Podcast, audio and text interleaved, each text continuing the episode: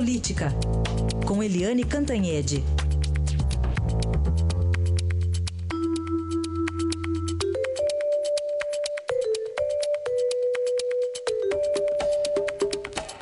Tava só, com saudade até da vinheta já, né? Imagina dela.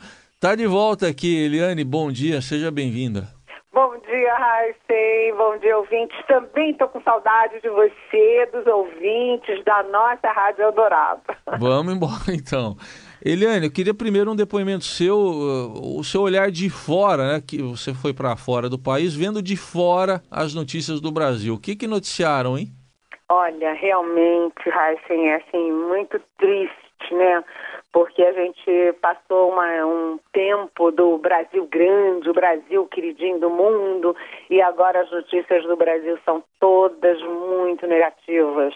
O presidente da República sofre nova é, denúncia, o ex-presidente Lula, que é o, o homem mais conhecido do, do Brasil fora do país, é, já é réu sete vezes, já foi condenado uma vez.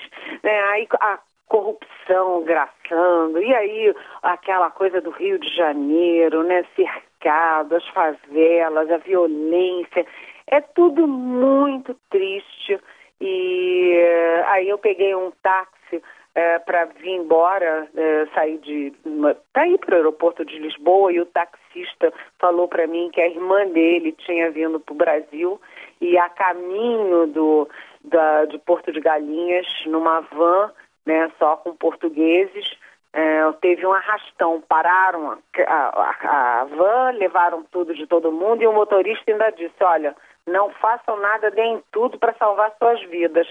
Então, quer dizer, é uma coisa assim inacreditável. O Brasil está doente e eu acho que a Lava Jato é uma forma de, de curar uma parte dessa doença, mas você vê que é uma coisa ao contrário, né? Você vê que a Lava Jato é para curar. Quanta coisa a gente descobriu, quantos milhões, aqueles milhões do Gedel, os milhões do Sérgio Cabral, os milhões do, do Eduardo Cunha, essa confusão toda, né? Isso tudo foi um trabalho da Lava Jato que tem que ser preservado, e aí a gente vê que o Lula, que é réu sete vezes, já é, enfim, ele recupera prestígio e o juiz Sérgio Moro, que é o ídolo, né, que é o assim, vamos dizer assim, o símbolo da Lava Jato, ele perde prestígio. Então tem alguma coisa que está errada nisso.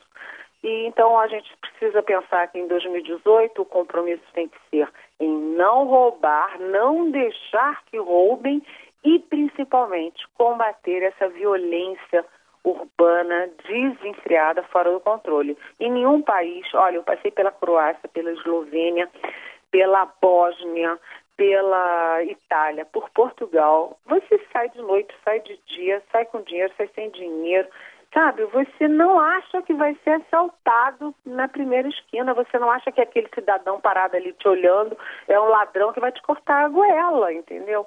Então, eu acho que tudo isso no Brasil a gente tem que manter a Lava Jato, manter o compromisso com o combate à corrupção e criar uma, uma, uma força nacional, assim, uma consciência nacional contra a violência urbana, porque isso, do jeito que está, não dá. Certamente. Importante se olhar de fora, mas vamos para o olhar de dentro agora. Hoje tem que olhar para o Supremo e para a Câmara dos Deputados, né, Helene?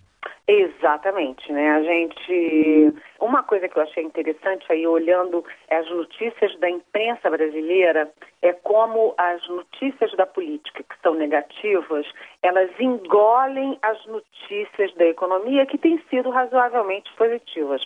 Então fica todo mundo falando do novo processo do Temer, do Temer, do Temer. Né? Já teve aí três tentativas de leitura da nova denúncia, não teve quórum na Câmara, ninguém está levando isso muito a sério, vai empurrando com a barriga, mas evidentemente que isso é um desgaste não só para o presidente e para o governo, mas é um desgaste para o país, né? É um desgaste para aí os novos investimentos. Então o Temer fica nesse limbo, né? E com a possibilidade de ter uma pressão enorme de parlamentares para compra de votos contra essa nova denúncia na Câmara.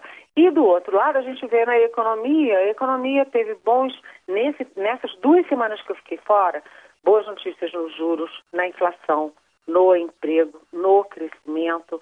quer dizer, nas bolsas, você teve todo um ambiente favorável. Isso favorece, por exemplo, a candidatura do é, Henrique Meirelles. Mas será que o Henrique Meirelles, num governo tão desgastado, ele vai ter alguma chance? Bem, hoje a gente tem aí mais uma tentativa de leitura desse, dessa denúncia contra o Temer na Câmara, e é uma denúncia que todo mundo sabe que não vai dar em nada, mas que consome energias políticas e econômicas, e você vai ter uma decisão importantíssima no Supremo Tribunal Federal se o uh, presidente licenciado do PSB, ex-candidato à presidência da República, o senador Aécio Neves, se ele vai ser preso e afastado do Senado ou não. Já teve duas decisões do Edson Fachin, relator da Lava Jato, e do ministro Marco Aurélio Mello contra a prisão e contra o afastamento. Agora vamos ver como se comporta a primeira turma do Supremo. Então, uma decisão importantíssima que sai hoje, sim ou não, pela prisão e pelo afastamento do Aécio Neves. Certamente a gente comenta amanhã. Então, bom retorno mais uma vez, Eliane, e até amanhã. Até amanhã, um beijão.